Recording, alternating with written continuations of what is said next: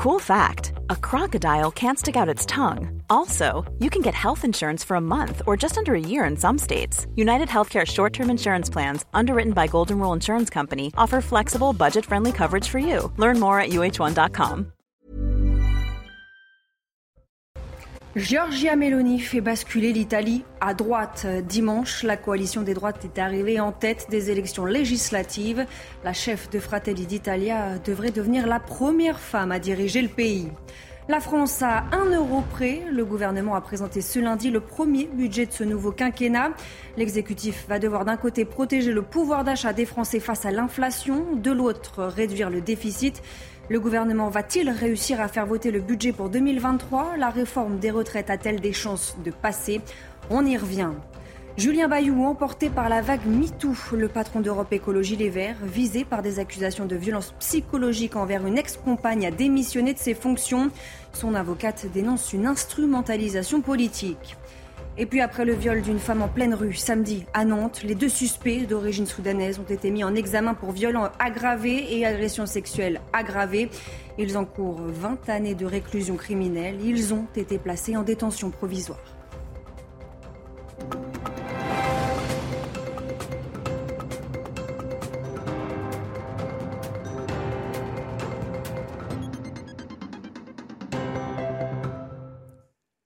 Bonsoir à tous, je suis ravie de vous retrouver pour l'édition de la nuit. À la une, Giorgia Meloni fait basculer l'Italie à droite. Dimanche, la coalition des droites est arrivée en tête des élections législatives. À 45 ans, la chef de Fratelli d'Italia devrait donc devenir la première femme à diriger le pays. Les précisions de Jeanne Cancard. Sa photo fait la une des journaux aujourd'hui en Italie.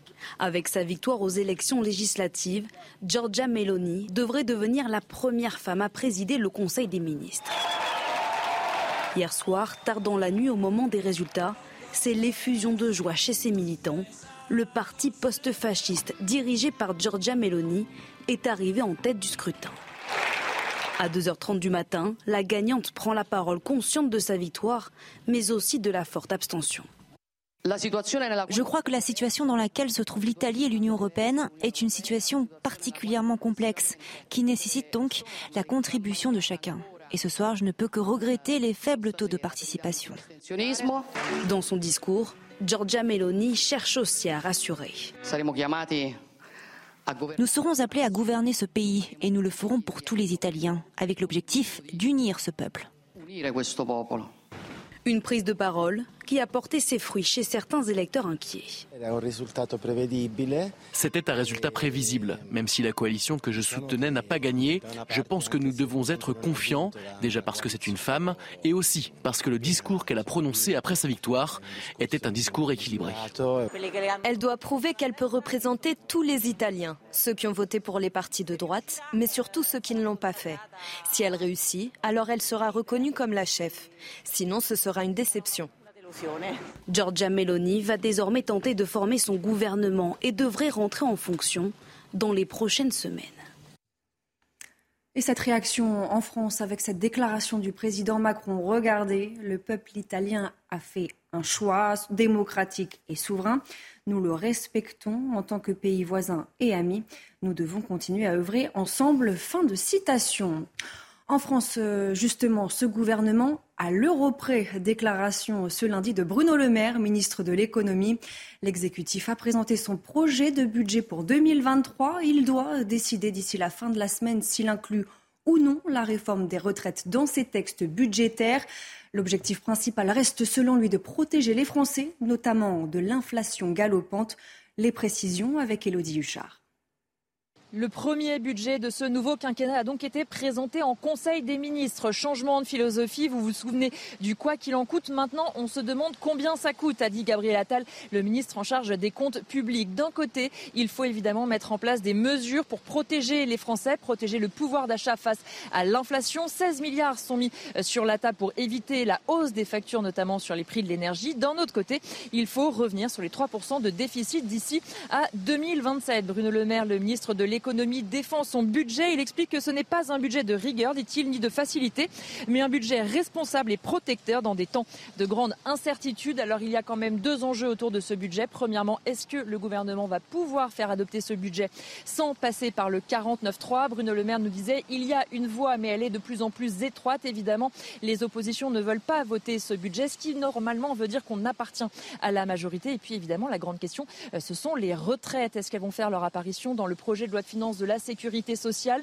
Cette semaine, ça sera encore une semaine de concertation. Il y aura notamment un dîner ici mercredi soir à l'Elysée pour en parler avec une décision annoncée notamment euh, en fin de semaine. Alors l'avantage, ça serait d'aller plus vite puisque cette réforme doit entrer en vigueur à l'été 2023. L'inconvénient, ça sera de braquer encore plus l'opposition. Bruno Le Maire explique qu'on peut faire une réforme juste dans un rythme raisonnable, dit-il. Du côté de l'opposition, Éric Coquerel, président de la France insoumise de la Commission des finances, estime que les dépenses prévues sont à l'inverse largement insuffisantes face à la situation écologique et sociale. Je vous propose de l'écouter.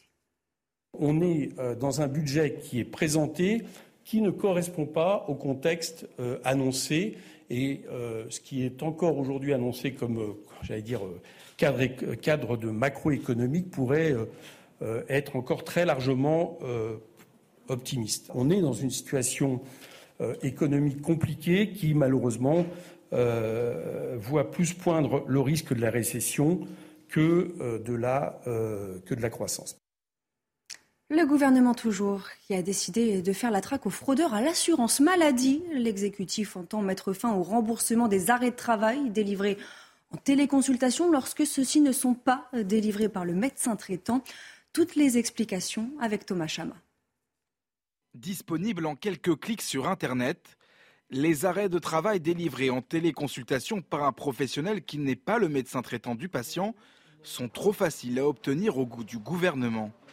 Conséquence, l'exécutif veut mettre fin à leur remboursement. L'an dernier, ces arrêts de travail ont coûté 100 millions d'euros à l'assurance maladie. Le médecin traitant le connaît, il y a peut-être une bonne raison pour laquelle euh, le patient ne peut pas se déplacer. La visio peut avoir un intérêt, euh, mais quand on ne connaît pas le patient, ça me semble compliqué. C'est vrai que c'est quand même plus simple si on peut l'avoir facilement, mais, euh, mais d'un point de vue déontologie, je trouve ça mieux quand même qu'on soit obligé d'aller le voir. Une décision saluée par de nombreux médecins on se branche comme on irait sur euh, Google ou sur n'importe quel moteur de recherche, et puis euh, on fait une téléconsultation avec quelqu'un qu'on ne connaît pas, qui ne nous connaît pas, juste pour avoir un arrêt, non, ça semble un petit peu une dérive, euh, et, je pense qu'il est bon que cette dérive soit un petit peu, un peu empêchée. Une mesure présentée dès ce lundi en Conseil des ministres pour une entrée en vigueur prévue au 1er juin 2023. Julien Bayou n'est plus secrétaire national d'Europe Écologie Les Verts, ni co-président du groupe écologiste à l'Assemblée nationale. Soupçonné de violence psychologique par une ex-compagne, Julien Bayou a démissionné de ses fonctions ce lundi. Son avocate s'est exprimée. Elle dénonce une croisade lancée contre son client à des fins politiciennes. Les détails avec Sophia Dolé. Par la voix de son avocate, Julien Bayou dénonce d'abord l'opacité de la procédure lancée par la cellule d'enquête sur les violences sexuelles et sexistes du parti Europe Écologie Les Verts. La cellule, autosaisie de l'affaire depuis le 30 juin dernier suite à un mail de l'ex-compagne du député, n'aurait à ce jour toujours pas auditionné Julien Bayou. À quatre reprises, Julien Bayou a demandé par écrit à être auditionné devant cette cellule, ce qui lui a été purement et simplement refusé. Il est délibérément tenu dans l'ignorance des faits qui lui sont reprochés et des accusations portées à son encontre. Le député dénonce également l'instrumentalisation de la lutte contre les violences sexistes et sexuelles à des fins politiques. Personne n'ignore que le congrès des écologistes se tient en fin d'année. L'ambition politicienne ne saurait justifier toutes les croisades. La vie privée ne peut être rendue publique que si elle recèle des comportements pénalement sanctionné, sauf à prendre le risque de sombrer dans l'arbitraire. Julien Bayou dit avoir démissionné pour pouvoir se défendre plus librement. Il s'exprimera personnellement dans les prochains jours. La suite de cette affaire absolument ignoble à Nantes, après le viol en réunion d'une femme de 40 ans, samedi, les deux suspects d'origine soudanaise ont été mis en examen pour viol aggravé et agression sexuelle aggravée. Ils encourent 20 années de réclusion criminelle. Ils ont été placés en détention provisoire ce lundi. Le point sur la situation avec Célia Judas. C'est dans le quartier de l'île de Nantes que le drame a eu lieu. Une femme de 40 ans a été violée en se rendant chez une amie peu avant 6 heures ce samedi. Selon le récit de la victime, deux hommes alcoolisés la suivent, tentent de lui voler ses affaires, la frappent violemment au visage, puis la violent à plusieurs reprises. Le procureur de la République de Nantes a donné des détails sur les auteurs des faits. Il y en a un mineur âgé de 17 ans euh, qui euh, est en situation régulière sur le territoire national puisqu'il bénéficie du statut de euh, protection subsidiaire. Quant au second, âgé de 27 ans, il est également en situation régulière sur le territoire national puisqu'il bénéficie du statut de réfugié. L'un comme l'autre étaient inconnus des, des services de police et de justice.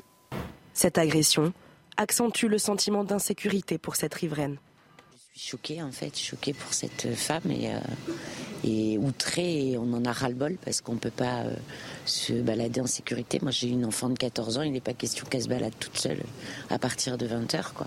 Ça fait peur. Pour l'association Sécurité Nocturne Nantes, les moyens actuels ne sont pas suffisants pour faire face aux agressions. Ça empire chaque jour, chaque jour. On, se lève le matin et il y a un nouveau truc. il faut vraiment de la présence policière, il faut des patrouilles de police municipale, il faut, faut, de la présence. Il faut de la présence, un renforcement des caméras, un renforcement de l'éclairage public. Les deux hommes ont été mis en examen pour viol aggravé et agression sexuelle aggravée. Placés en détention provisoire, ils encourent jusqu'à 20 ans de réclusion criminelle. La Russie est endeuillée ce lundi après une fusillade dans une école. Au moins 15 personnes ont été tuées, dont 11 enfants. Un attentat terroriste inhumain, selon le président Vladimir Poutine. Vladimir Poutine, justement, et sa mobilisation partielle qui continue d'agiter le pays. Un homme a ouvert le feu ce lundi dans un centre de recrutement de l'armée russe en Sibérie. Un militaire a été blessé et placé en réanimation. Le suspect, un habitant âgé de 25 ans, a été arrêté. Selon sa mère, celui-ci était très peiné car son meilleur ami avait reçu la veille un avis de mobilisation. Face au tollé provoqué par la convocation de personnes censées être exemptées, comme des personnes ayant dépassé l'âge de combattre ou bien malades, les autorités russes ont promis de réparer leurs erreurs. Depuis la mobilisation décrétée par le président Vladimir Poutine, des dizaines de milliers de Russes quittent le territoire en direction de la Géorgie, de la Finlande ou encore de la Turquie. Les dernières images commentées par Maxime Lavandier. Des files de voitures à perte de vue. Des milliers de Russes ont décidé de fuir le pays, formant des kilomètres de bouchons aux frontières. Un départ qui se fait parfois dans la précipitation, à pied et valise en main, une femme tente de se frayer un chemin dans les embouteillages pour rejoindre la Géorgie. Denis, lui, est bien arrivé à la frontière géorgienne. Comme beaucoup de Russes, il ne comprend plus les choix de son président. Notre président, après avoir déclaré la guerre à un État voisin, après avoir annexé illégitimement une partie de son territoire, tente maintenant d'entraîner la population dans cette guerre fratricide. Personnellement, je ne vois aucune raison idéologique ou légale de m'impliquer dans cette guerre. Un exode massif qui ne concerne pas seulement les civils.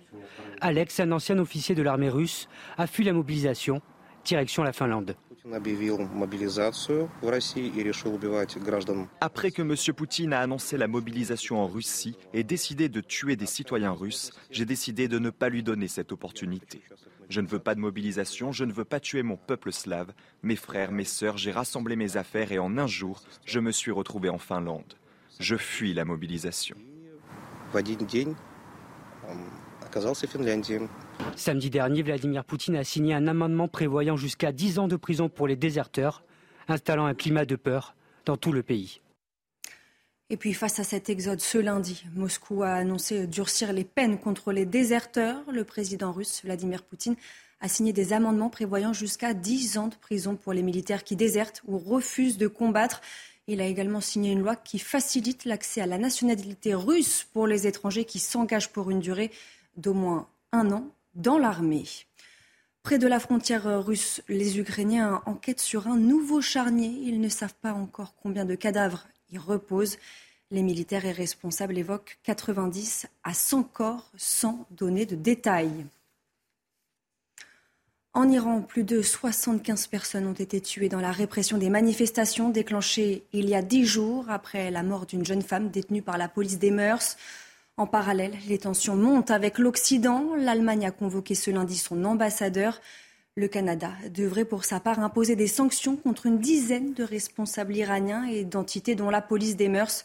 Depuis le début des contestations, plus de 1200 manifestants ont été arrêtés. Dans les Caraïbes, Cuba devient le pays le plus progressiste en matière de droits sociétaux. Ce lundi, les Cubains ont voté à plus de 66% en faveur d'un nouveau code de la famille. La nouvelle loi devait obtenir plus de 50% pour être approuvée et entrer en vigueur. Le mariage pour tous et la gestation pour autrui devraient donc être bientôt légalisés. Le navire plastique Odyssée est prêt pour un tour du monde contre la pollution plastique. L'expédition larguera les amarres à Marseille le 1er octobre pour une expédition de trois ans. Sa mission, trouver des solutions pour réduire la pollution plastique dans les 30 pays les plus touchés par ce phénomène. Maureen Vidal nous explique. Son objectif Réduire la pollution plastique dans les 30 pays les plus touchés. Long de 40 mètres, le Plastique Odyssée part en mission pour trois ans à travers le monde. Une expédition à l'initiative de Simon Bernard, le cofondateur. 90% de la pollution de l'océan provient d'une trentaine de pays qui n'ont pas les moyens, qui n'ont pas d'infrastructure, en tout cas de gestion des déchets. On va faire 30 escales en Afrique, en Amérique du Sud et en Asie du Sud-Est. Et l'objectif, c'est de former 300 entrepreneurs du recyclage qui seront capables de monter euh, des micro-usines et de traiter euh, les déchets avant qu'ils terminent dans l'océan. Former des entrepreneurs du recyclage, puisque chaque minute, 20 tonnes de plastique se déversent dans les océans. Avec la décomposition de la matière, il devient impossible de les nettoyer. Faire de la prévention devient donc nécessaire. Des versions euh, qui sont fonctionnelles et qui permettent de broyer les déchets, les laver, les, sécher et puis enfin les transformer. on fabrique avec euh, ces machines des tuiles, on fait euh, des pavés, on fait des objets de construction. L'objectif c'est d'aller trouver des objets qui ont une valeur économique là où on va les implanter. Un bateau démonstrateur de solutions, zéro plastique et zéro déchet, qui fera des campagnes de sensibilisation à chaque escale. Le début de la Fashion Week à Paris et comme c'est traditionnellement le cas dans la capitale de la mode, priorité jeunes. La semaine du prêt-à-porter féminin printemps-été 2023 a démarré, vous le voyez, avec le défilé de Victor Waysanto, un jeune Français de 28 ans. Cet ancien danseur classique a été formé par Jean-Paul Gaultier avant de lancer lui-même sa propre marque en 2020. Cette collection est un manifeste d'amour d'une génération de mes meilleurs amis artistes, créateurs et performeurs. Voici ce qu'a déclaré le styliste. La fête à l'Olympia ce lundi soir avec la nuit du rugby. Le meilleur joueur de la saison dernière est Montpellierin. De qui s'agit-il? Restez bien avec nous, on y revient dans un instant dans le JT Sport. On ouvre donc ce journal des sports avec la nuit du rugby à l'Olympia. Cette cérémonie récompense les acteurs de la saison passée en top 14 et en pro des deux. Le Montpellierin Zach Mercer, vainqueur du bouclier de Brennus en juin dernier, a remporté le trophée de meilleur joueur de la saison. Au palmarès, il succède à Antoine Dupont, le Toulousain nommé meilleur joueur international français. Dans la catégorie du plus bel essai de la saison, le prix revient à un Rochelet. Il s'appelle Thomas Bergeon. Regardez cette pépite. Va même récupérer le gain du ballon sur cette action défensive. C'est un peu l'image du match qui vient de se passer avec euh, des Rochelais déterminants défensivement. Et attention, ça offre des possibilités de contre avec le déboulé de Raymond Roule. Raymond Roule, le 2 contre 1 peut-être. Celui-là qui s'est proposé à hauteur, il est servi.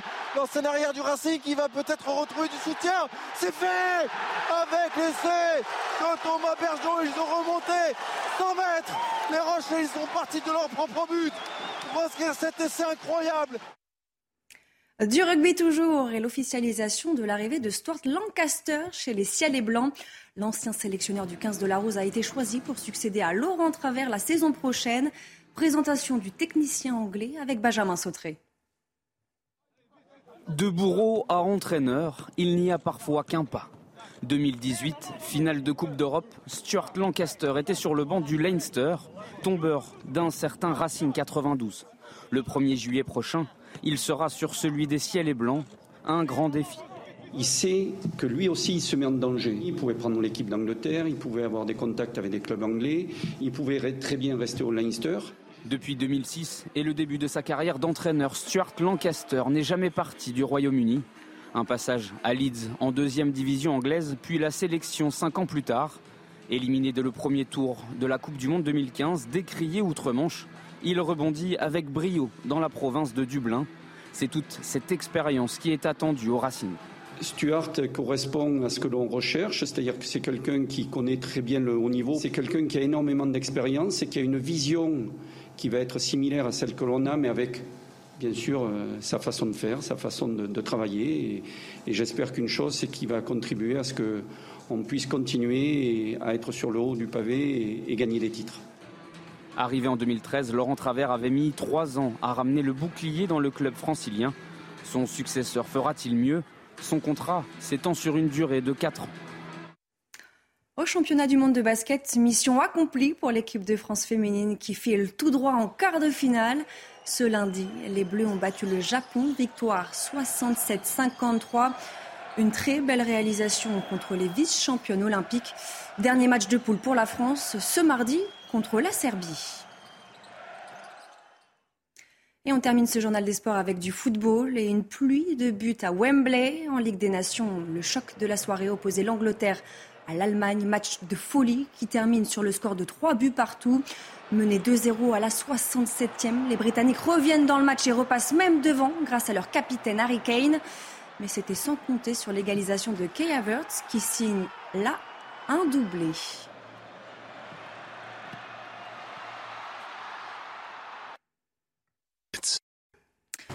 Giorgia Meloni a fait euh, basculer l'Italie à droite. Dimanche, la coalition des droites est arrivée en tête des élections législatives.